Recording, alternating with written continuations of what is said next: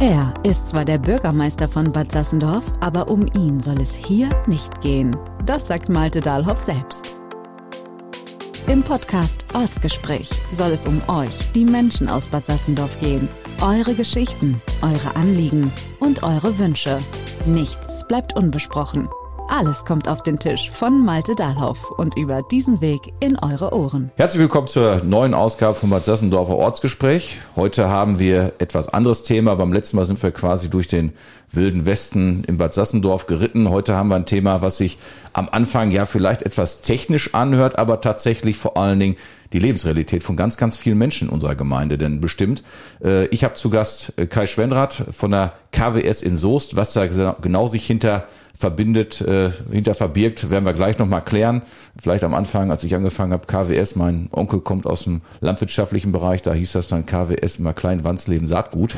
Dass das hier ein bisschen was anderes ist, äh, werden wir gleich denn äh, an der Stelle klären und warum ich heute denn versucht habe, mich bekleidungsmäßig auch dann zumindest ähm, bisschen äh, mehr in, in Bleu, also die Hörer hören sehen das jetzt natürlich nicht, aber ich habe ein Hemd an, was tatsächlich überwiegend blau ist mit ein bisschen weiß und warum das wichtig ist äh, und mein Gast sonst wahrscheinlich kaum hier sitzen würde, äh, das klären wir dann gleich mal am, am Ende der Folge. Ja, herzlich willkommen, Kai Schwendrath, ähm, hauptamtlicher Vorstand der KWS in Soest. Ähm, für unsere Hörerinnen und Hörer, was verbirgt sich denn hinter der KWS? Ja, hinter der KWS verbirgt sich erstmal der sperrige Name Kreis Wohnungs- und Siedlungsgenossenschaft Soest EG. Das kürzen wir dann gerne KWS ab.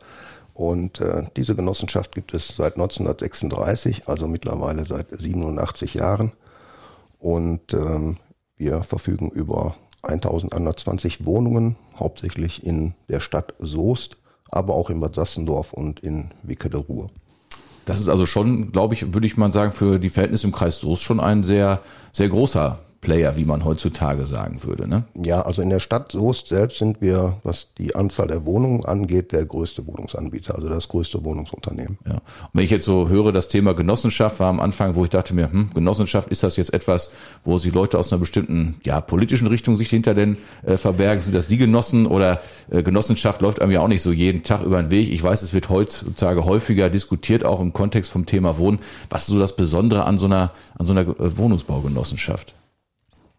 Ja, also ähm, zunächst mal äh, der Begriff Genosse äh, kommt tatsächlich eher aus dem Politischen und man äh, sagt seit einer Genossenschaftsrechtsreform auch Mitglied, auch weil es äh, geschlechtsneutral ist. Hm? Also insofern haben wir Mitglieder und keine Genossen und äh, das wirklich unter das, das Hauptunterscheidungsmerkmal gegenüber äh, anderen Wohnungsunternehmen ist einfach, dass äh, diejenigen, die bei uns eine Wohnung beziehen, auch Mitglied der Genossenschaft werden müssen. Mit dem Vorteil, sie sind Mitglied, sie sind Wohnungsnutzer und zugleich auch Miteigentümer der Genossenschaft. Das heißt, Sie, anders als wenn ich jetzt normaler, ich sag mal, Mieter jetzt bin, kann ich letztendlich, wenn ich Mitglied der Genossenschaft bin, auch tatsächlich über die Ausrichtung der, der Gesamtgenossenschaft, das heißt quasi über die Ausrichtung des Gesamtunternehmens auch ja ein Stück weit dann eben auch mit meinem Mitgliedsrecht dann auch mitbestimmen. Ne? Das ist richtig. Ähm, die Selbstbestimmung ist eines der wichtigsten Kriterien bei der Genossenschaft. Das heißt, das höchste Gremium bei uns ist auch die Mitgliederversammlung. Und in dieser Mitgliederversammlung werden dann die wesentlichen Dinge von den Mitgliedern auch mitbestimmt. Mhm. Und eine Sache, die ich mal mitgenommen habe, ist, ähm, man wird ja, ja vielfach, wenn, wenn ich dran denke, so an solche Großstädte wie Berlin, wo es dann auch, sag ich mal, sehr, das Thema Wohnen sehr emotional diskutiert wird, wo es dann heißt, da müssen dann äh, Konzerne enteignet werden oder da müssen letztendlich Mieten begrenzt werden oder sowas. Bei der KWS ist das ja anders. Ist jetzt ja nicht, dass man sagt, das ist letztendlich, äh, dass da irgend, Sie sprachen es gerade an, das ist ja eine Genossenschaft bestehend aus Mitgliedern. Die Mitglieder bestimmen die Ausrichtung. Das heißt, es ist etwas anders, als wenn ich jetzt eine Kapitalgesellschaft meinetwegen da sitzen habe, die erstmal nur auf Profit aus ist. Das ist richtig. Das ist ein Hauptunterscheidungsmerkmal bei den Genossenschaften, dass das Geld, was die Genossenschaft selbst erwirtschaftet, auch wieder zu fast 100 Prozent in die Genossenschaft zurückfließt. Wir haben also keine ähm, Gewinnmaximierungsziele und wir haben auch keine Ziele, eine hohe Ausschüttung an wen auch immer und das heißt aber, das ist ja das, was ich als Mieter quasi am Miete dann bezahle, abzüglich der ich sag's mal etwas vereinfacht, der Kosten, die letztendlich für die ganzen Liegenschaften entstehen. Wenn da was überbleibt, wird das letztendlich dann genau. in die Instandhaltung investiert ja. oder dann eben auch in, in neue Projekte genau, investiert. Genau, in ne? Instandhaltung, Modernisierung, Umbau und Neubau. Ja. Und da genau. ist ja letztendlich die KWS in, ich darf das so ein bisschen mitbegleiten, bin äh, für die Gemeinde Bad Sassendorf Mitglied im, im Aufsichtsrat. Das heißt, da berichtet Herr, Herr Schwendrath als ja, vor, hauptamtlicher Vorstand, man könnte es vergleichen mit dem Geschäftsführer eines Unternehmens, sehr regelmäßig darüber berichten sie, wie letztendlich auch dann ja viele Dinge in der Instandhaltung äh, denn gemacht werden und ja seit einigen Jahren auch eine ganze Menge im Bereich der der Energie. Also guck mal vielleicht am Anfang drauf, ähm, um das nochmal zu unterstreichen, was die KWS letztendlich dann mit dem Geld an der Stelle macht. Man sieht's ein Stück weit, glaube ich, immer ganz gut an den an den Mieten. Ne? Also so die aktuelle Miete, wenn da so diskutiert wird, wo steht im Moment so die ja, durchschnittliche Wohnung bei der, bei der KWS im Moment so vom, vom Mietpreis pro Quadratmeter, ist ja meistens mal so eine markige Größe. Ja, das kommt natürlich auf das Alter der Wohnung, auf die Ausstattung der Wohnung an, aber im Mittel liegen wir um die sechs Euro. Und äh, das ist auch typisch für Wohnungsgenossenschaften in ganz Deutschland. In der Regel liegen wir 1,50 Euro bis zwei Euro unter der Marktmiete. Das ist natürlich, sagt man, gerade in aktuellen Zeiten schon echt mal ein richtiges Wort. Also wenn ich mir überlege, das sind dann ja 1,50 Euro pro Quadratmeter pro Monat. Das macht natürlich schon ordentlich was aus im, im Portemonnaie. Merkt man das auch so ein bisschen bei der, bei der Mitgliederstruktur? Hat man, haben Sie jetzt häufig mit Wechselnden zu tun oder sind dann die Mitglieder eher, eher treu und wissen die KWS denn da sehr zu schätzen? Nein, also die Erfahrungen, die wir in den letzten Jahren machen konnten, ist, dass unsere Mitglieder in der Tat sehr zufrieden mit uns sind und ähm, auch wirklich nur die Wohnung wechseln, wenn es äh, nicht anders geht. Wir haben aber auch den Vorteil, ähm, dass wir sehr viele sogenannte interne Umzüge haben. Das heißt, wir haben einen nicht kleinen Anteil an Mietern, die innerhalb unseres Bestandes umziehen. So soll es ja auch sein in einer Wohnungsgenossenschaft. Das heißt, wenn ich irgendwann mal eine größere Wohnung brauche, weil ich zum Beispiel eine Familie gründe, nehme ich eine größere Wohnung innerhalb der Genossenschaft und wenn ich mich dann wieder kleiner setze, weil die Kinder zum Beispiel aus dem Haus sind, dann nehme ich eine kleinere Wohnung. Aber man bleibt immer in diesem Beritt Genossenschaft. Als Mitglied habe ich ein lebenslanges Dauerwohnrecht. Und äh, insofern ist äh, die Genossenschaft dann dafür da, diese Mitglieder mit Wohnraum zu versorgen. Ja, ist ein tolles Modell. Also gerade auch wenn Sie gerade das mit so einem Nebensatz angesprochen haben, heißt ja auch letztendlich beim, ja, wie sagt man, beim Portfolio des Wohnungsangebots sind ja dann eben ich sage jetzt mal einfach nicht nur reine Wohnung, sondern sie haben ja auch tatsächlich dann andere Angebote. Das sind ja dann äh, rein Einfamilienhäuser und, und, und, und so und, und solche Angebote. Äh, wie werden denn solche Angebote denn auch nachgefragt? Ist ja vielleicht das, wo ich am Anfang gesagt hatte, so eine Wohnungsgenossenschaft, klar, die, man kennt das halt, Wohnungen in Mehrfamilienhäusern, aber äh, so, so rein Einfamilienhäuser, die dann eben auch gerade vielleicht für, für junge Familien ganz interessant sind, auch gerade vom, vom, vom, vom Mietpreis her. Wie werden denn solche Dinge angenommen? Die werden sehr gut angenommen. Diese Nische der sogenannten Mietereien Einfamilienhäuser haben wir vor einigen Jahren für uns entdeckt. Mittlerweile haben wir über 50 Mieteinfamilienhäuser bei uns im Portfolio und ähm, diese Häuser werden sehr gut angenommen. Ähm, die haben den Vorteil, jetzt nicht nur in diesen äh, reinen Einfamilienhäusern, sondern grundsätzlich in unseren Wohnungen, äh, sie wohnen sicher wie ein Eigentümer, aber flexibel wie ein Mieter. Also wenn Sie jetzt sagen möchten, ähm, ich weiß nicht, ob ich jetzt die nächsten Jahre hier am Standort bleibe, berufsbedingt vielleicht, äh, möchte aber trotzdem in einem Einfamilienhaus wohnen, dann bietet sich das natürlich an, bei uns zur Miete zu wohnen und äh, dann halt flexibel zu agieren, wenn man in einigen Jahren dann doch den Ort verlassen muss. Mhm. Das ist was anderes, als wenn ich dann jetzt, jetzt ein Objekt kaufe und äh, dann mit dem Risiko lebe, dass ich das in einigen Jahren wieder verkaufen muss zum mhm. Beispiel. Ja. Merkt man ja auch, wir haben jetzt ja zuletzt ist ein Projekt bei uns in, in Bad Sassendorf im Zentralort in der, in der Weststraße auch in, ja, wie gesagt, in Betrieb be bezogen worden. Wie war denn die Nachfrage da? Das war ja am Anfang auch, wo man dachte so, hm, mal gucken, ob es nachgefragt wird. Aber ich glaube, das war doch auch ganz, äh, ganz vernünftig, glaube ich, von der Nachfrage her. Ja, also wir hatten keine Probleme äh, mit der Vermietung dieser Häuser. Haben wir grundsätzlich nicht. Und es ist auch ähm, erstaunlich, dass wirklich äh, von den Leuten, die dort einziehen, da haben wir alles Mögliche. Wir haben Alleinerziehende, wir haben ähm, Mutter und Tochter, die einziehen. Wir haben Familien, die einziehen. Wir haben ähm, jetzt nicht man meint ja jetzt rein Einfamilienhaus, klassisch für die Familie mit Kindern. Ähm, ja, aber nicht nur. Also wir haben auch alle anderen Lebensformen, die dort diese Art der Wohnung, äh, Nutzung bevorzugen. Ja, schön. Also merkt man vielleicht auch daran, ich glaube, beim Thema Leerstand hat die KWS auch wenig Last mit, ne? Nein, also faktisch haben wir Vollvermietung. Wenn wir leerstehende Wohnungen haben über einen längeren Zeitraum, ist es dadurch bedingt, dass äh, wir also Instandhaltungsmaßnahmen vor der Weitervermietung durchführen. Und aufgrund der jetzigen Situation, ich glaube, das kennen im Moment alle Handwerkermangel und ähnliches, wobei wir da noch einen sehr guten Draht zu unseren Unternehmen, mit denen wir traditionell zusammenarbeiten, haben sodass wir ein, zwei Monate Leerstand in der Regel haben, wenn wir Wohnungen für die Weitervermietung wieder herrichten. Also so ein Stück weit eben anders, als was man so aus, als Berliner Verhältnisse vielleicht so kennt, dass man, äh, wo man dann, ich habe es mal, als ich eine Zeit lang mal als äh, Referente mal, also Seminarleiter mal unterwegs war, war ich beim Bildungsträger in Berlin und da konnte man, ja, wenn ich sage, sehr schön beobachten, also im Sinne von anschaulich beobachten, wie sich da eine ganze Straße tatsächlich gedreht hat. Das war äh, im Berliner Osten, in ach, ich weiß gar nicht genau, zumindest äh, Frankfurter Allee, glaube ich, die Ecke war das. Ähm, ähm, und da konnte man tatsächlich dann beobachten, wie dann so äh, gegenüber von dem Seminarhaus dann eben im Prinzip eine Hausscheibe, also alles Mehrfamilienhäuser nach und nach tatsächlich dann eben aufgekauft wurde, tatsächlich instand gesetzt wurde und hat tatsächlich auch gesehen, wie die, wie die äh, Bewohnerstruktur sich äh, verändert hat. Also war es denn da tatsächlich, sag mal, derjenige, wo man gedacht hat, Mensch, der wohnt da schon tatsächlich eine ganze Zeit und hat vielleicht ein etwas schmaleres Portemonnaie, hat sich das wirklich in die Richtung, was man häufig dann verbindet, so eine typische Berliner Altbauwohnung, äh, wo man eher das Problem hat, dass die Parkplätze am Ende nicht breit genug waren. Ne?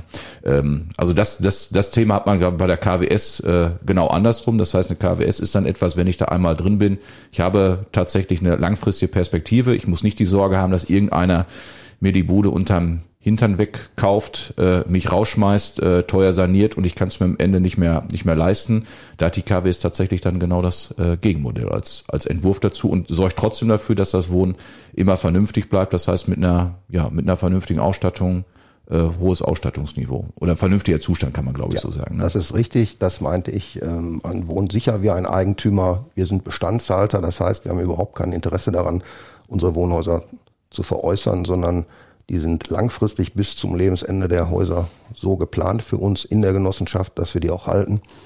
Und ähm, was Sie gerade gesagt haben, diese Verdrängung von alteingesessenen Mietern hat man ja häufiger dann auch im Bereich der Modernisierung. Wenn ich dann also äh, die Mieten dermaßen hochschraube, dass nach einer Modernisierung die alteingesessenen Mieter dann halt nicht mehr die, das Geld für die Wohnung aufbringen können. Auch das ist bei uns anders. Wir sehen gerade bei Modernisierungen das äh, zu, dass wir unsere Mieter, die vor der Modernisierung dort gewohnt haben, sich diese Wohnungen auch nach der Modernisierung noch leisten können. Das klappt immer sehr gut. Ja. Dass Modernisierung wichtig ist, klar, hat natürlich was mit Lebensqualität zu tun oder gerade wenn ich aufs Alter gucke, dass man guckt beim Thema ja, Barrierearmut, äh, dass man eben, wenn man lebenslang hat, entweder hat man eine andere Wohnung oder man muss natürlich auch gucken, dass die auch im Alter dann eben äh, nutzbar sind. Äh, ein Thema, was natürlich viele, ja, seit den letzten 15 Monaten natürlich insbesondere bewegt, ist das ganze Thema Energiekosten. Ähm, denn da ist natürlich auch äh, neben der günstigen Miete, wo man sagt, das ist die Kaltmiete, sagt man ja dann eben auch, sind natürlich gerade so die warmen Nebenkosten natürlich mittlerweile ja auch dann in den letzten, letzten Monaten dann eben tatsächlich zur fast zur in der Höhe fast zur zweiten äh, Kaltmiete geworden. Wie ist die KWS denn da so aufgestellt? Also da sind wir auch abhängig äh, von dem Energieversorger in der Regel. Also wir haben äh, schon langfristige Verträge, die allerdings äh, jetzt nicht mehr gepackt haben zu dem Zeitpunkt, als Gas und Strom so exorbitant teurer geworden sind. Ähm, wir haben eins festgestellt, dass unsere Mieter insgesamt, unsere Mitglieder über 20 Prozent an Erdgasverbrauch gegenüber dem Vorjahr eingespart haben. Das ist schon mal ein Mittel, wo jedes Mitglied äh, selbst sehen kann, dass man halt diese Kosten reduziert. Zum anderen äh, unternehmen wir auch sehr große Anstrengungen äh, in der energetischen Sanierung, dass wir hier große Siedlungseinheiten, große Quartiere dann einheitlich energetisch sanieren, um dann halt Zukunft für die Zukunft ähm, nicht mehr abhängig zu sein vom Gas und entsprechend dann auch die Nebenkosten etwas zu drosseln. Was für ein sehr, sehr äh, gutes Beispiel war, war ja letztendlich dann die, äh, die Kesselfuhr. äh, in Soest. Ähm, ja. Vielleicht sagen Sie, was du da so die, die Einsparungen, sag ich mal, an heute das ist die markige Größe, sag ich mal, CO2-Ausstoß, äh, haben da eine sehr umfassende Sanierung dann eben vorgenommen. Wie viel CO2 wird da jetzt am Ende eingespart gegenüber vorher? 90 Prozent. Natürlich schon mal eine, eine ordentliche Ansage, ja. kann man sagen. Ne?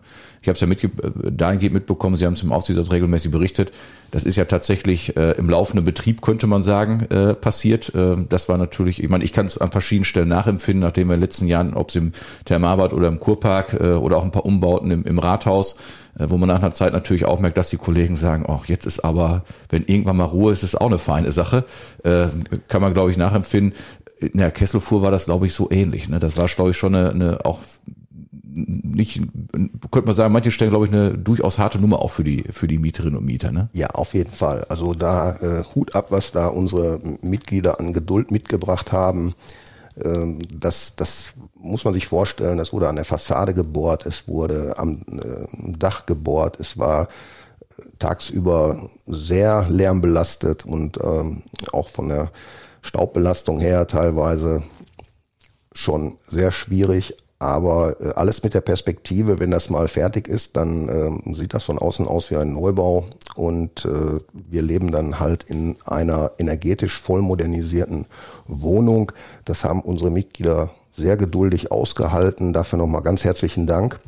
Und äh, mittlerweile, wenn man dorthin kommt, freuen sich alle, dass die Wohnungen in Ordnung sind, dass das Haus so gut aussieht, und äh, dass man vor allen Dingen energetisch für die Zukunft sehr gut ausgestellt ist. Das bedeutet jetzt für die Mitglieder, wie viel, wie viel teurer wird dann so die, die Kaltmiete durch diese, diese Veränderung? Kann man, ist das nachher so, dass man sagt, gut, jetzt ist die, jetzt habe ich zwar weniger Energiekosten, aber Modernisierung heißt, es wird für mich als, als Mieter oder als Mitglied dann nachher denn, äh, als Bestandsmitglied nachher teurer oder, äh, ja, das ist das, was ich äh, gerade gesagt habe. Wir sehen zu, dass wir bei Modernisierung unsere Mieter, die dort schon wohnen, wirtschaftlich nicht überfordern. Das hat jetzt an der Kesselfuhr sehr gut geklappt, insbesondere wegen der damals noch möglichen Förderung, die wir bekommen haben auf Bundesebene. Ähm, dort gab es ein Zuschussprogramm, das mittlerweile leider eingestellt wurde. Und diese Zuschüsse, die wir bekommen für die Modernisierung, müssen wir anrechnen bei Mieterhöhungen.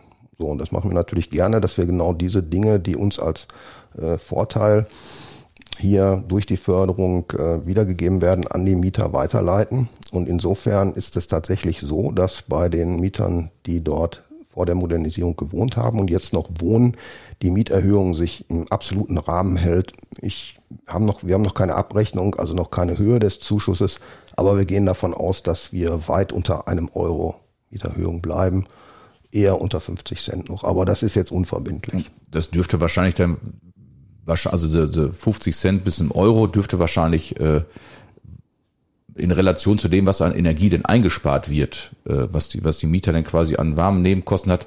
Wenn ich jetzt einfach sagen würde, man hätte es jetzt nicht gemacht mit den aktuellen Energiepreisen, bedeutet es ja am Ende, dass es für die Mieter äh, oder für die Mitglieder, die dort schon vorher gewohnt ja. haben, Vergleich jetzt tatsächlich günstiger ja, wird. wobei man aufpassen muss, dass man jetzt wirklich nicht gleichsetzt, dass man sagt, jetzt mit der Wärmepumpe ähm, habe ich keine großartigen Energiekosten mehr, sondern die wird ja Strom betrieben. Und äh, insofern habe ich noch Energiekosten und je nachdem, wie teuer der Strom, den die Wärmepumpe mhm. braucht, dann äh, wird, habe ich auch äh, entsprechende Nebenkosten. Ähm, aber noch eins zur Mieterhöhungen. Ähm, wir gehen nicht den Weg, man hat zwei Arten der Mieterhöhung. Ähm, man hat einmal die Möglichkeit, äh, die Modernisierungskosten abzurechnen und dann acht Prozent davon umzulegen auf die Miete. Das äh, maximal zwei Euro.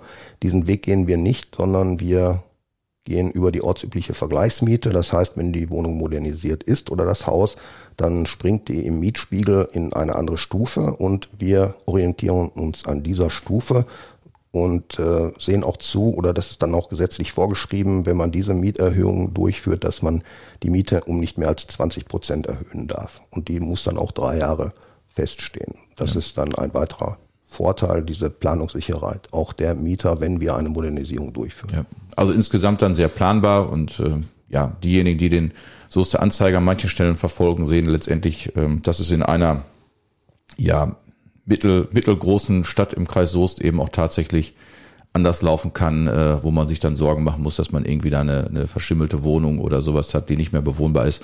Da können wir, glaube ich, sagen, für die KWS, da haben wir uns, müssen wir uns, was unseren Bestand angeht, erstmal keine, keine Sorgen machen. Das wird sicherlich dann auch so bleiben, weil die glaub, wirtschaftliche Situation auch so ist, äh, dass man da, glaube ich, sehr äh, ja, zuversichtlich nach vorne schauen kann. Ja, wir haben auch da einen Mindeststandard für unsere Wohnungen ähm, auch selbst, aus dem Selbstverständnis der Genossenschaft heraus.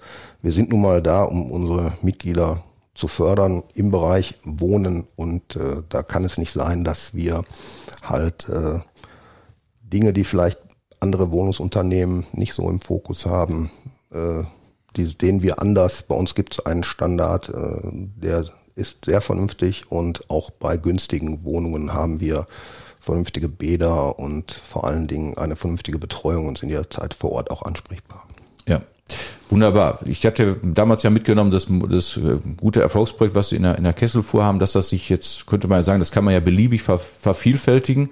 Wir hatten ja auch dann durchaus uns Gedanken gemacht, ein Projekt in Bad Sassendorf dann äh, über die, was im Eigentum der KWS ist, äh, dann ja auch damit anzugehen. Aber ich glaube, das war damals diese ja etwas seltsame äh, Übernachtaktion der, der, der, der Ampelregierung, wo es dann, glaube ich, innerhalb von 36 Stunden, glaube ich, so war, dass man zwischen der Ankündigung und dem Schluss des Förderprogramms, äh, also die 36 Stunden hatte, wo man quasi ohne Vorwarnung eben gesagt wurde, übrigens, das gibt's nicht mehr. Ähm, das heißt, ist ja dann am Ende so, das war zumindest die Planung bei uns für das Objekt dann eben in der Schublade, ja, zumindest nach dem damaligen Stand der Dinge, denn schon ein Stück weit dann eben liegen haben und mal gucken, ob sich da noch mal einer auf den Weg macht, weil ist ja am Ende, sag ich mal, sonst äh, nicht, nicht so charmant, sage ich mal, aus Sicht eines, eines Mieters, äh, wenn ich dann am Ende, wenn die, wenn die Bude zwar energetisch optimiert wird, aber ich mir am Ende nachher die Kaltmiete nicht mehr leisten kann. Da ist sicherlich der Weg, den Sie da gemacht haben. Und Fördermittel ist etwas, das äh, machen wir in Bad Sassendorf auch ganz gerne. Äh, das heißt Unterstützung durch Dritte. Gucken wir mal so noch einen anderen Blick, sag ich mal, neben dem Bestand. Ähm, Sie haben es eben angesprochen, dass immer mal wieder auch der, der Bestand erweitert wird. Sprich, das heißt dann durch äh, Neubau. Ähm, da hat sich in den letzten Jahren ja auch eine, eine ganze Menge nochmal noch mal verändert. Also viele Projekte in den letzten Jahren dann eben gemacht. Ähm, das Thema Bauen, Neubauen, Neubauen, bezahlbar gestalten. Wo sind da im Moment aus Ihrer Sicht dann so als, ja, kann man sagen, Bauprofi auch dann so die, die Knackepunkte im Moment? Ja, also zurzeit ist es unmöglich für uns äh, zu dann auch marktgängigen Mieten tatsächlich Neubau zu betreiben. Ähm, wir haben festgestellt, äh, dass wir eine Mietobergrenze haben. Das heißt, alles, was darüber liegt, würde sehr schwer nur zu vermieten sein. Und diese Obergrenze liegt so bei zwischen 10 und 11 Euro. Jetzt aufgrund der Marktgegebenheiten, insbesondere der explodierenden Baukosten, man muss sich vorstellen, dass innerhalb der letzten zwei Jahre die Baukosten sich um ein Drittel verteuert haben. Ähm, hinzu kommt noch, dass äh, die Bauzinsen sich vervierfacht haben seit zwei Jahren. Und insofern haben wir mit zwei Dingen zu kämpfen, die letztendlich, wenn man trotzdem Neubau betreiben würde und nicht äh, Verlust machen möchte, eine Miete von 16 Euro erfordern pro Quadratmeter. Boah, das ist natürlich äh, echt schon fast Hamburger, Berliner Verhältnisse dann. Ne? Ja, und hier nicht durchzusetzen. Ja ja, also ist ja irgendwann so ein Punkt, wo tatsächlich manche sagen, wie soll ich mir das denn überhaupt noch leisten? Ja, ne? das, ja also das ist etwas, äh, sage ich auch mal, das muss man tatsächlich, wenn man das in, ernsthaft jetzt betreibt, also ich habe dann neulich auch zwischendurch, wir waren jetzt äh, nach Ostern mit den, meine Frau und ich mit den Kindern äh, in, in Potsdam, dann ja, wie es häufig so ist, wenn man mit, mit drei Mädels unterwegs ist, hat man als äh, Kerl dann zwischendurch auch mal ein bisschen Zeit, äh, wenn irgendwelche Läden gerade aufgesucht werden. Und ich bin dann immer, guck dann ganz gerne mal äh, so ein bisschen um die Ecken, äh, nicht nur, was da letztendlich städtebaulich ist, sondern guck ganz gerne auch mal nach den Immobilienangeboten, was ich auch teilweise äh, in Potsdam gesehen habe, wo ich gedacht habe, meine Fresse, also wirklich, also wenn ich mir vorstellen würde, äh, als äh, ja meine Frau und ich, als wir damals quasi unsere kleine Familie gegründet haben, habe ich nur gedacht, das wäre für uns einfach nicht, nicht, nicht möglich gewesen. Ne?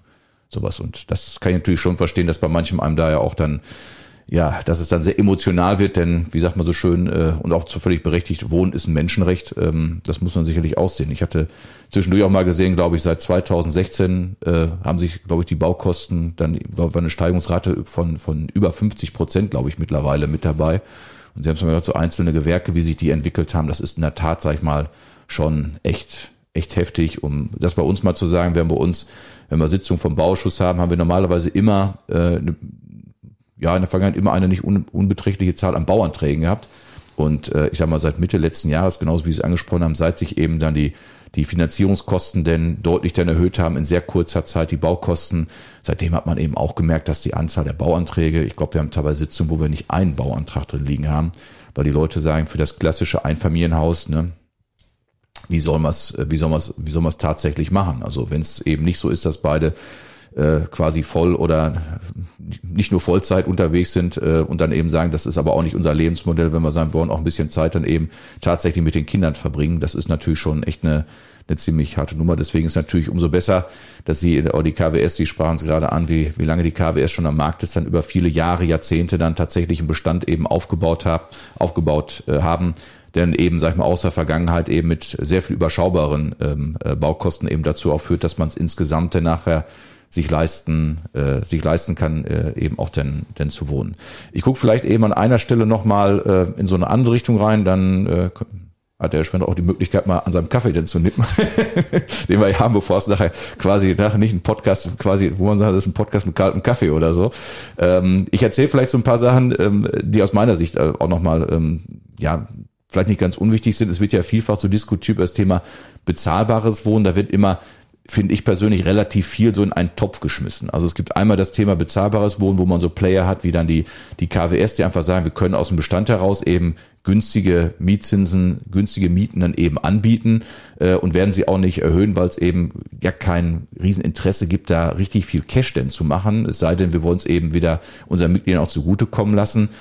Ist eben etwas, dass man solche natürlich äh, dann ja am Wohnungsmarkt, wenn man so bezeichnen mag, denn hat. Äh, die haben in Bad Sassendorf in den letzten Jahren immer auch eine Diskussion geführt äh, um bezahlbares Wohnen, wo ich immer behaupte, wir brauchen letztendlich auch ein äh, Wohnangebot, genau wie Sie es eben beschrieben haben, Herr Schwendrath, das, das muss zur persönlichen Lebenssituation denn passen. Denn auch wenn ich eine überschaubare Mietzins äh, pro Quadratmeter habe, wenn ich dann ja, vielleicht, wenn ein äh, Ehepartner vielleicht dann verstirbt und ich habe nachher dann alleine bewohne ich eine Wohnung, die eigentlich auf zwei Personen ausgelegt ist und ähm, die passt eigentlich zu meinem Lebensverhältnis und gar nicht mehr zu meiner Rente, habe ich auch ein Problem und wir haben es an verschiedenen Stellen, wo wir dann eben auch Vorhabenträgern, die was Neues gebaut haben, immer mit auf den Weg gegeben. Denkt insbesondere auch an die äh, Alleinstehenden. Ähm, Fokus natürlich, haben wir am Anfang natürlich gehabt, die alleinstehenden Senioren und der eine oder andere, ich weiß einen, dem wir das gesagt haben, der es am Ende auch so gebaut hat und sagte, ich habe ein Problem äh, gehabt bei der Vermietung, denn ich habe das äh, samstags morgens in eine Zeitung gesetzt, äh, für samstags morgens in eine Zeitung gesetzt und habe meine Handynummer dabei geschrieben und wurde nachher sehr furchtbar von seiner Frau geschimpft, weil ab morgens 6 Uhr, glaube ich, bis abends 6 Uhr mindestens das Telefon unentwegt klingelte, weil viele gesagt haben, Mensch, ich brauche tatsächlich diese, diese Single-Wohnung und das ist das, was zu meinen Verhältnissen passt. Und selbst wenn der Mietzins nachher am Ende vielleicht 8 Euro ist oder ein bisschen mehr, ist nicht so schlimm, weil einfach die Quadratmeterzahl zu meinen Lebensverhältnissen passt und die meisten gucken ja ganz ernsthaft, sag ich mal, auf den Kontoauszug und sagen, was wird am Ende des Monats abgebucht und gucken nicht unbedingt so drauf, was ist der Quadratmeterpreis oder sowas, sondern die gucken einfach drauf, was ist der absolut, absolute Miete. Insofern finde ich das immer ganz interessant, wenn man dann eben sagt, wir gucken beim Thema bezahlbar eben auch auf das, ja, wie sagt man dann, auf das, Nordisch sagt man Setting, glaube ich. Ne? Also wie, wie, wie ist letztendlich der Wohnraum tatsächlich äh, zugeschnitten? Wir haben es mittlerweile eben auch dabei, dass auch manchmal äh, jüngere Menschen dann eben sagen, ich habe jetzt so gerade meine meine Ausbildung fertig und äh, möchte ganz gerne von zu Hause ausziehen, aber so die 90 Quadratmeter Wohnung, die brauche ich nicht. Ähm, außer ich wohne vielleicht so in der Altstadt, dann ist sie dann zur Kirmes immer gut gefüllt. Aber ansonsten außer der Reihe brauche ich sie an der Stelle nicht. Also auch da ist so eine so eine Single-Wohnung ganz interessant. Ich kann das für mich jetzt an der Stelle sagen, als äh, ich so meine äh, erste Wohnung hatte, das waren, äh, ich glaube, 40 Quadratmeter, äh, ich sag mal Top-Lage, quasi äh, Soest Kungelmarkt, das ist äh, hinterm, hinterm Lameng war ähm, sehr schön, sehr schön. Gerade wenn man in, in jungen Jahren, dann musste man quasi, also nicht in echt, aber musste dreimal lang hinfahren, war aus der Kneipe dann abends dann zu Hause. Äh, das war wirklich äh, ganz wunderbar. Äh, für Familienphase eben nicht so richtig tauglich. Ähm, aber das war natürlich wirklich toll, wo man eben auch da wieder merkt, wir brauchen für unterschiedliche Lebenssituationen, unterschiedliche Altersstufen tatsächlich unterschiedliche Angebote. Das gehört sicherlich dazu. Und dazu gibt's eben dann immer diesen Teil, der auch so gerne in den Topf mit reingeschmissen wird. Sozialer Wohnungsbau, ähm, Sozialwohnungen, ähm, die sich so ein bisschen da nochmal etwas unterscheiden, weil das tatsächlich äh, ich dort nur Mieter werden kann, wenn ich bestimmte Voraussetzungen denn erfülle man denkt immer bei sowas immer, das wären, äh, ja, mancher fremdelt so ein bisschen mit der, mit, mit der Zielgruppe. Also wenn man sagt, das sind Transferleistungsempfänger, äh, wenn ich jetzt meinetwegen an, an Wohngeldleute jetzt denke, die Anspruch auf einen Wohnberechtigungsschein haben, das heißt, wenn ich ein bestimmtes oder mein Einkommen eine bestimmte Grenze nicht überschreitet, habe ich, äh, und das ist meist ein etwas schmaleres Einkommen, habe ich die Möglichkeit, einen Wohnberechtigungsschein zu bekommen, der mich dann berechtigt, wenn eine äh, Sozialwohnung frei ist, tatsächlich einzuz dort einzuziehen. Ähm, ich finde den Begriff der, der Sozialwohnung persönlich nicht so nicht so richtig toll, weil man ja manche etwas komische Assoziationen damit denn verbinden. Ich sag mal, wenn ich immer gucke, ich sage mal, das ist häufig dann eben auch dann die die alleinstehende äh, Omi, ähm, die häufig dann, weil es immer ja, gebrochene Erwerbsbiografien aus der Zeit so gab, dass man eine Zeit lang sich dann eben vorrangig um, um Familie gekümmert hat, um Ehrenamt gekümmert hat und dann eben kein Einkommen hatte, was dann äh, für die Rente denn letztendlich dann angerechnet wird und nur sehr überschaubar, die am Ende sagen, ich brauche letztendlich aber auch mal eine Perspektive, dass wenn ich im Alter denn alleine bin mit meiner schmalen Rente und dass die nicht nur dazu führt, dass die Rente komplett für die Wohnung drauf geht und ich nachher nichts mehr habe zum Leben, äh, das gehört sicherlich auch dazu und auch das sind äh, ja wie wir neulich mal bei einem Vortrag vom, vom Kreis Soest, die so ein bisschen darüber denn referiert haben. Wenn man einfach mal guckt, ähm, ich habe mir die Zahlen mal eben äh, da rausgenommen. Also es gibt da eine Einkommensgruppe, das heißt für eine Ein-Personen-Haushalt ist, ist das ein monatliches Einkommen von rund 2700 Euro. Wenn ich da, wenn ich da liege oder da drunter liege, habe ich die Möglichkeit, einen Wohnberechtigungsschein zu bekommen. Und ich sage mal, wenn ich da jetzt mal, ja, mal schaue, sag ich mal, wie viele von den alleinstehenden Rentnern haben denn äh, ein Einkommen von 2700 Euro aus der Altersrente. Das ist in der Tat, sag ich mal, verdammt überschaubar. Und deswegen, wenn viele damit fremdeln, ich sag mal, das ist etwas für die alleinstehende Omi. Äh, und ich bin dann auch durchaus öfter mal, mal angesprochen worden, wenn es dann tatsächlich zu äh, ja, Eigentumswechseln dann auch mal gekommen ist, wo manch, äh, ich weiß, eine Frau dann sagte, Mensch, ich weiß gar nicht, wie ich das machen soll. Und wir konnten da in einer glücklichen Situation Kontakte herstellen. Aber das ist in der Tat, sage ich mal, eben eine Herausforderung, wenn man an so Einkommensgruppe denkt. Bei diesen, für, wenn ich jetzt speziell Wohnungen jetzt oder Wohnungsangebot mache für Personen, die äh, da jetzt äh, mit dem Wohnberechtigungsschein eben reinkommen, das sind sie geförderten Wohnraum, geförderten, wo, äh, geförderten Wohnungen, äh, ist es so, unterstützt dort der, der Staat, sag ich mal, bei den, äh, bei der Errichtung. Das heißt, da gibt's entsprechende Zuschüsse und zinsgünstige Darlehen. Das ist etwas, das ja findet im Moment wieder eine kleine Renaissance. Das war früher mal sehr en vogue, äh, auch solche Mittel denn zu nehmen, weil sie tatsächlich der Zins sehr günstig war. Äh, und als dann, sag ich mal, die normalen Bauzinsen vielleicht irgendwie bei acht Prozent lagen, da haben natürlich sehr viele dazugegriffen, haben gesagt, das ist eine günstige Form von Finanzierung für mich als Vorhabenträger. Ähm, Nachteil ist immer, die Miete ist tatsächlich gedeckelt. Äh, das heißt, ich kann ich nicht nach oben hin denn äh, erweitern. Ähm, ähm, liegt im Moment, sag ich mal, etwas oberhalb von dem, was Sie, Herr Schwendrath, eben angesprochen haben, was bei der KWS im Moment so die Durchschnittsmiete ist. Ähm, ähm, das ist dann sicherlich dann die, die Begrenzung, die man haben kann, was dann eben auch die Berechenbarkeit eben sein soll. Auf der anderen Seite wird, bekomme ich zinsgünstige Darlehen als derjenige, der das Ganze denn baut und dann eben auch noch Zuschüsse.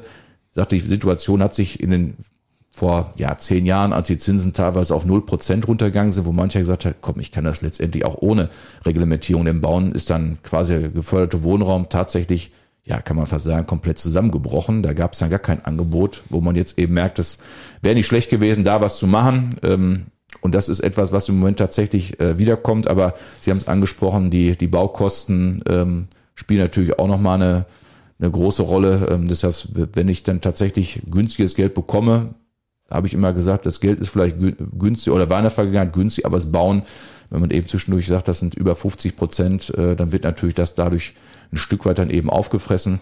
Ähm, aber wir, wir als, als Gemeinde sind dort eben dann auch aktiv. Ich behaupte immer, dass es vielleicht an manchen Stellen die Mischung dann eben ausmacht, ähm, dass es an manchen Stellen nicht nur reine Wohneinheiten mit, mit gefördertem Wohnraum äh, jetzt eben gibt, sondern eben eine Mischung es ausmacht zwischen dem sogenannten frei finanzierten, das heißt, wo ich sehr frei bin in der, in der Miete, wo ich eben auch Wohnraum anbieten kann für Leute, die ja etwas mehr im Portemonnaie haben und dann eben auch etwas mehr dazu beitragen können ähm, äh, und andere, die dann eben, dass ich sagen kann, auch in einem Haus äh, andere Wohnungen jetzt nochmal anbieten kann. Ich glaube, an manchen Stellen ist tatsächlich die Mischung das Entscheidende und wir haben dann eben bei uns in der Gemeindepolitik äh, eben im Ende letzten Jahres im Gemeinderat dann eben auch einen Beschluss dazu gefasst, dass wir eben sagen, genau diese Mischung macht es an manchen Stellen eben aus, damit es am Ende nachher auch nicht ja irgendwie ich will mal sagen, stigmatisierend wirkt, äh, dass ich sagen kann, ich wohne in einem Haus, was mit Wohnraumförderung, jeder sagt, wenn du da wohnst, dann hast du im Prinzip nichts auf der Tasche oder wie auch immer. Ähm, das finde ich letztendlich auch nicht besonders glücklich und das wird eben immer etwas sein, wo wir sagen, wir müssen eben immer gucken, was ist die konkrete Situation, was das konkrete Objekt, äh, auch Einstandspreise mit Grund und Boden äh, spielen da sicherlich eine Rolle dass wir dann eben sagen, wie kriegen wir da letztendlich immer auch dann ja bezahlbaren Wohnraum dann eben hin, was eben sehr unterschiedlich ist, versuchen da die Klaviatur relativ breit zu spielen und vielleicht eben auch nochmal äh, ein Satz dazu, was wir in der Vergangenheit immer gerne gemacht haben, eben auch gerade für das Thema, für die Zielgruppe junge Familien, äh, haben wir als Gemeinde in den letzten Jahrzehnten dann eben immer das Ziel gehabt, eine sogenannte Bodenvorratspolitik. Ähm, das heißt, wenn irgendwo Bauland entwickelt wurde, wenn es im größeren Maßstab war, äh, haben wir als Gemeinde gesagt, also äh, das äh, Grund und Boden, meist waren das dann landwirtschaftlich genutzte Böden, haben wir als Gemeinde gekauft, dann letztendlich durch Planungsrecht dazu den Beitrag geleistet, dass sie tatsächlich bebaut werden konnten und haben dann als Gemeinde äh, diese Grundstücke dann wiederum an junge Familien insbesondere dann äh, weiterverkauft. Hatte immer den Effekt, dass wir gesagt haben, wir können letztendlich damit sagen, äh, wer dort äh, ja die Zielgruppe sein soll äh, haben es teilweise an der Kinderzahl äh, festgemacht oder eben auch geguckt, ob es beispielsweise auf Dörfern haben wir es so gemacht, dass wir gesagt haben, zuvor das für diejenigen, die aus dem Dorf kommen ähm, oder dort schon wohnen oder eine besondere Beziehung zu dem Dorf haben, immer auch, um zu sagen, dass diejenigen dann eben auch, ja, nicht nur in dem Dorf äh, wohnen, sondern auch tatsächlich leben äh, oder dann eben auch das Dorfleben ein Stück weit unterstützen. Und da haben wir dann eben als Gemeinde keine Gewinnzuschläge da jetzt genommen, sondern konnten es im Wesentlichen dann zu Selbstkosten äh, denn hinkriegen und äh, da eben Beitrag leisten, dass unsere Dörfer eben ja lebenswert dann eben auch bleiben und dann eben auch eine Perspektive haben für, äh, für junge Familien. Ortsgespräch, der Podcast. Eine Sache, die glaube ich noch ganz, äh, ganz interessant ist, wenn man auf das Thema Neubau ähm, tatsächlich jetzt eben guckt. Wir sprachen eben an von den Angeboten, ich sage mal kleine Wohneinheiten oder vielleicht auch flexible Wohneinheiten, wo ich tatsächlich aus einer Wohnung, eine größere Wohnung, dass ich aus einer Wohnung vielleicht mal zwei Wohnungen machen kann oder aus zwei kleinen Wohnungen auch mal eine machen kann. Da bin ich immer ein großer Freund von. Das andere ist das, was häufig gesprochen wird, das Thema äh, Verdichtung und kompakte Bauweise. Ähm, Herr Schwender, beim Thema kompakte Bauweise, so die Erfahrung, die Sie mit sowas gemacht haben, warum ist so eine kompakte Bauweise auch immer ja nicht ganz unwichtig ähm, oder auch eine, eine Größenordnung von, von Mehrfamilienhäusern. Sie haben mal das Beispiel mit, mit Aufzügen. Äh, warum ist denn jetzt gerade, wenn ich am Neubau denke für, für Mehrfamilienhäuser, ähm, warum ist dann so eine kompakte, also nicht besonders, also nicht so gerade filigran und kleinteilig, sondern tatsächlich kompakt, warum ist das denn wichtig? Ja, äh, das ist deshalb wichtig, weil wir eine, äh, trotzdem wir jetzt nicht äh, primär gewinnorientiert arbeiten, müssen wir natürlich sehen, dass wir wirtschaftlich arbeiten. Das heißt, nicht mit Verlusten arbeiten, sondern dass wir äh, schon einen kleinen Überschuss bei solchen Projekten auch im Neubau erzielen. Und ich dazwischen, äh, Verluste heißt ja nichts anderes, wenn die Gesellschaft. Die also Miete nicht mehr die Aufwendungen deckt, genau, das dass wir höhere Kosten haben als Mieterträge. Und das, das bedeutet, wenn genau. ich solche Verluste ausgleichen will, geht das ja nachher am Ende nur über höhere Mieten. Ne? Nur über höhere Mieten oder die anderen äh, Mitglieder in anderen Wohnungen müssen über ihre Miete diese Verluste der einzelnen genau. Objekte auffangen. Das genau. wollen wir auch nicht. Insofern sehen wir schon zu, dass jedes Objekt sich auch selbst trägt bei uns und äh, das ist auch der Fall bis jetzt. Ähm, Nochmal kurz zu der Frage, warum diese kompakte äh, Bauweise, warum die Ausnutzung, äh, das ist einfach der hohe Grundstückspreis auch und ich habe ja baurechtlich festgelegt, was ich dort bauen darf. Das heißt, wie sehr ich das Ganze ausnutzen darf, äh, wie viele Etagen ich bauen darf, welche Dachform äh, und ähnliches. Und da sehen wir natürlich zu, dass wir so viel Wohnfläche wie möglich da drauf bekommen. Äh, allerdings sehen wir auch zu, dass wir äh, noch vernünftige Außenanlagen haben. Also eine zu hohe Nachverdichtung äh, mindert dann letztendlich auch die Wohnqualität. Da muss man schon einen Mittelweg finden, um dann auch wenigstens entweder eine vorhandene Grünfläche außerhalb zu nutzen oder auf dem eigenen Grundstück dann auch noch etwas Grün mitzugeben in den Außenanlagen. Vielleicht nochmal bei dem einen Beispiel, was Sie gesagt haben, Thema Aufzug. Sie sprachen gerade an, beim ja. Neubau ist so ein Thema wie Barrierearmut dann auch mal auch sehr wichtig. Wo macht sich so ein Aufzug? Sie ja sagen, bau doch einen Aufzug dran. Aber was bedeutet, ein Aufzug ist ja nicht nur gebaut, ne? Ja, also im Neubau ist es so, dass wir, ähm, seit wir unser großes Neubauprogramm vor zehn Jahren gestartet haben, grundsätzlich barrierefrei bauen. Das heißt immer mit Aufzug. Und äh, der Aufzug spielt insofern eine große Rolle, als dass er bei der Investition selbst schon ähm, einen nicht unwesentlichen Anteil hat, aber nachher auch bei den Betriebskosten. Das heißt, je weniger Wohnungen ich mit einem Aufzug erschließe, desto teurer wird es letztendlich für die Mitglieder, die dort wohnen, weil sie über die Nebenkosten die Wartung und den Betrieb des Aufzuges bezahlen. Wenn wir jetzt, wie zum Beispiel in einem äh, Beispiel, das ist unser letzter großer Neubau gewesen, ähm, am Entlosenweg, August-Müller-Weg in Soest, da haben wir 24 Einheiten durch die Erschließung über Laubengänge dann mit einem Aufzug auch erreicht. Und ein Aufzug für 24 Wohnungen, der macht sich in den Betriebskosten deutlich weniger bemerkbar als ein Aufzug in einem Sechsfamilienhaus, wo ja. sechs Wohnungen diesen Aufzug tragen müssen. Ja, das gehört sicherlich auch dazu, dass eben Wohnen bezahlbar bleibt, dass ich eben solche Dinge dann ja. eben auf mehrere Schultern dann verteile, damit es für die Einzelschulter am Ende nachher nicht zu schwer wird. Soll letztendlich ein Beispiel sein, warum letztendlich eine kompakte Bauweise für so etwas dann an der Stelle sehr, sehr wichtig ist und soll vielleicht ein Stück weit dann eben auch für Verständnis sorgen, wenn manch einer sagt, aber wir können doch da sehr filigran mit vielen kleineren, wo man sagen wird, können wir machen, äh, aber ist am Ende, sage ich mal, entweder nicht barriere, barrierearm oder weniger barrierearm oder am Ende nachher, ja, schwer zu bezahlen oder nur für die, ich sag mal, für die oberen 10.000, was dann eben auch nicht im Sinne des, äh, Sinne des Erfinders ist. Und das andere, glaube ich, beim Thema kompakte Bauweise hat immer auch was mit dem Thema Energie zu tun.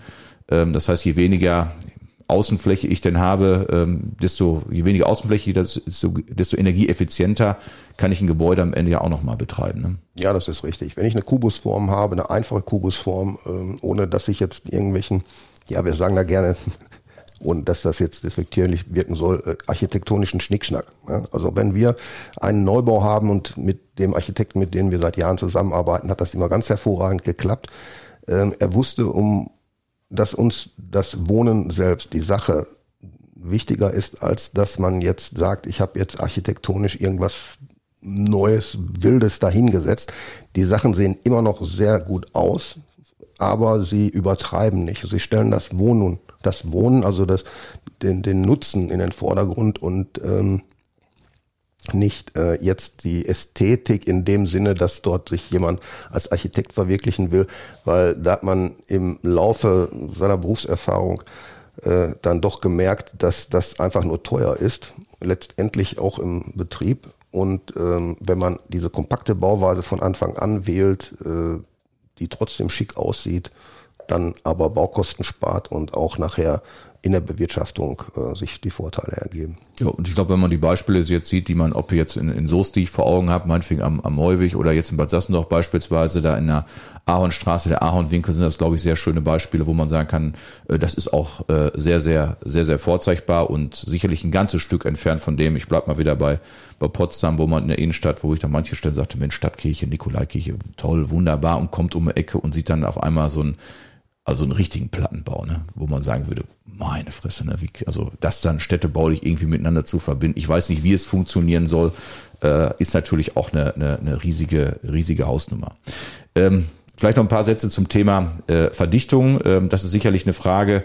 Ähm, Sie, Herr Schwerner, sprechen an, Sie können letztendlich auf ja, vorhandene Angebote äh, zugreifen, äh, die dann schon ja beplant werden können oder genutzt werden können. Wir als Kommune sind ja dafür ein Stück weit eben auch verantwortlich, auch Bauland zur Verfügung zu stellen. Das ist häufig immer etwas, wir sprachen über eine kompakte Bauweise gerade, führt natürlich an manchen Stellen dazu, wenn man über Verdichtung spricht. Das heißt, wir haben dann etwas, äh, wo man vielleicht jetzt eine kleinere Bebauung hat, die dann am Ende durch eine größere Bebauung ersetzt werden soll, ist etwas, führt immer dazu, dass manchmal Nachbarn sagen, Mensch, ne, muss das denn sein? Äh, jetzt ein größeres Gebäude, ähm, äh, so viele Menschen auf einmal. Aber ist gerade angesprochen worden, dass man genau diese Verdichtung dann eben braucht, um letztendlich auch das ja die Mieten, Mieten einigermaßen bezahlbar zu halten auf der einen Seite und äh, ich sage immer dann den Außenbereich zu schonen, weil das ist auch ein Ziel, was wir sicherlich haben, dass wir unsere Städte und Gemeinden nicht unbegrenzt dann irgendwie nach außen ausdehnen wollen. Wir brauchen Grünflächen, wir brauchen landwirtschaftliche Flächen, wir müssen das immer abwägen. Ähm, ich sage immer, wer denn ähm, keine, keine Innenverdichtung äh, haben will, muss da sich dazu bekennen, dass man dann eben nach außen wächst äh, als Gemeinde und damit eben mehr Freifläche dann eben in Anspruch nimmt.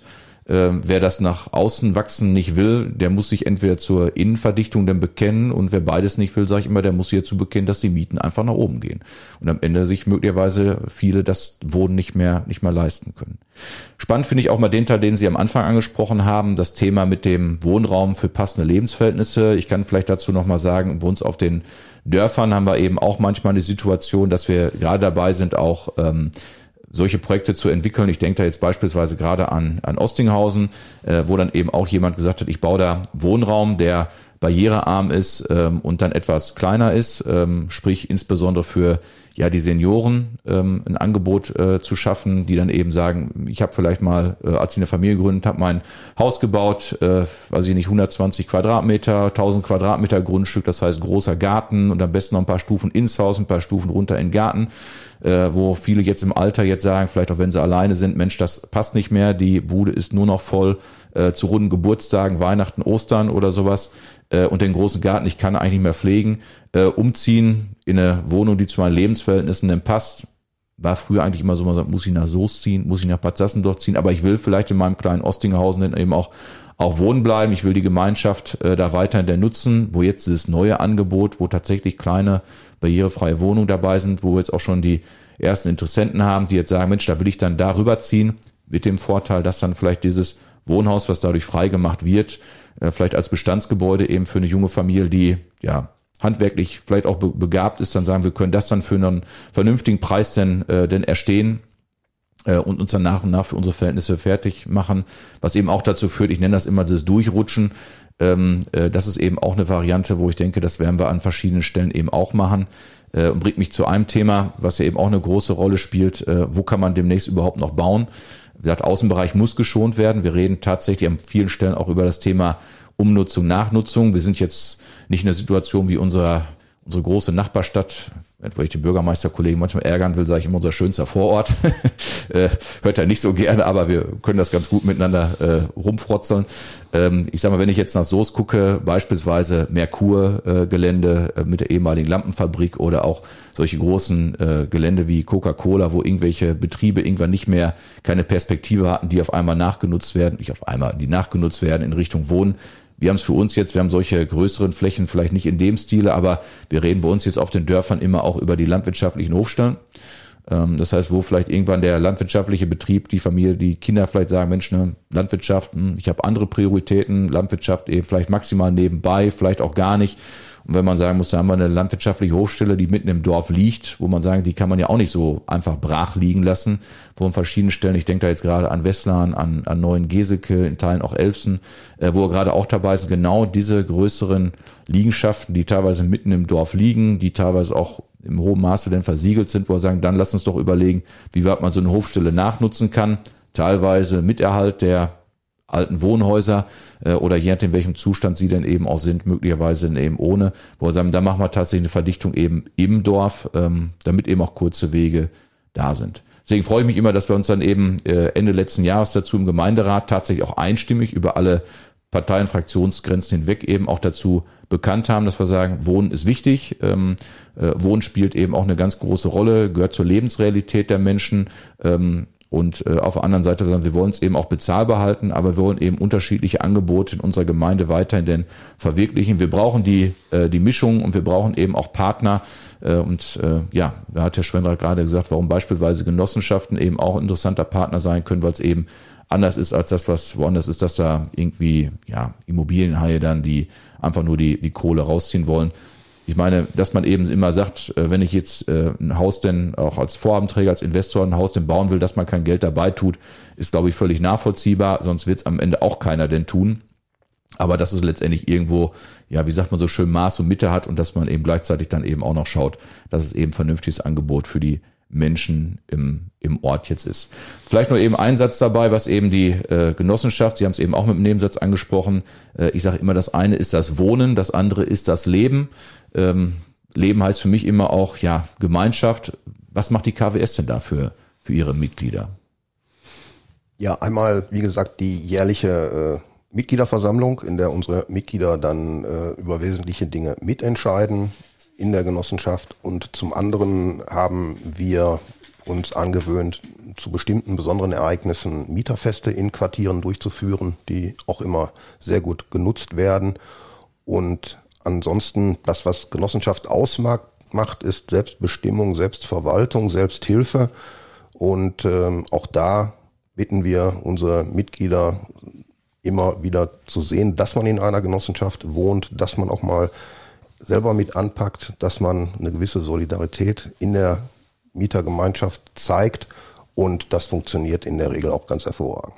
Ja, schön.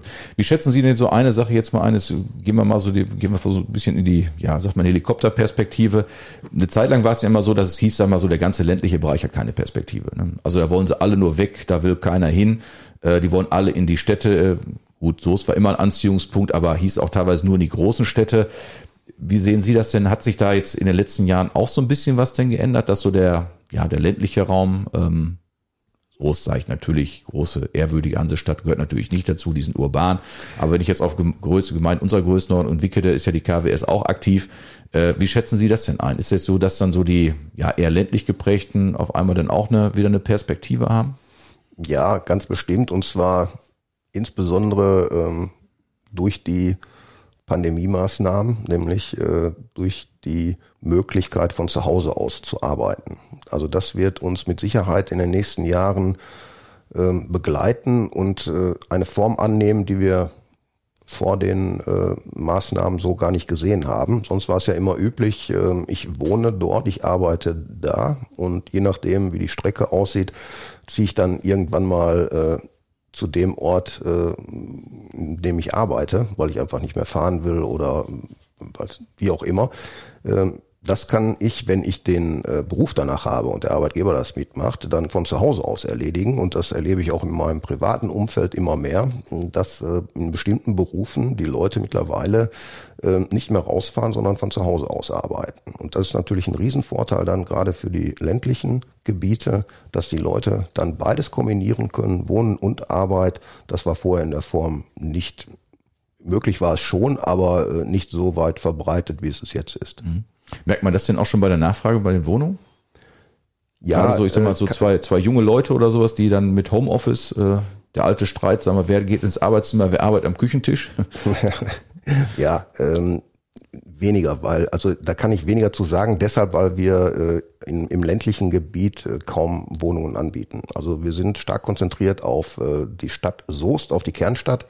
Äh, in Sassendorf sind wir auch im, im, ähm, im Haupttal. Genau, Auenwinkel und sowas, die Ecke der Und äh, auch in Wickede sind wir im, im Ortskern eher vertreten als in der Peripherie.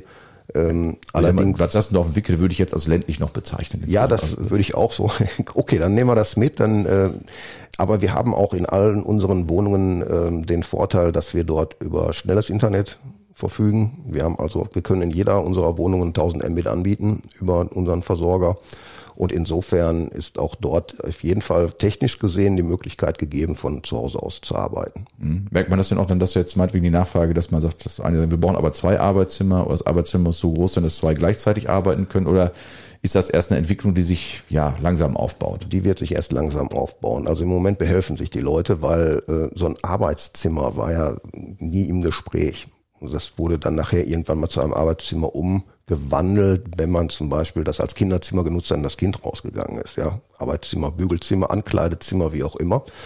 Aber ähm, wenn ich jetzt erstmal an Wohnen denke, dann so klassisch, ich brauche einen Raum zum Schlafen, dann habe ich mein Wohnzimmer und die Küche. So, und je nachdem, ob ich noch Leute dabei habe, brauche ich ein Zimmer dazu.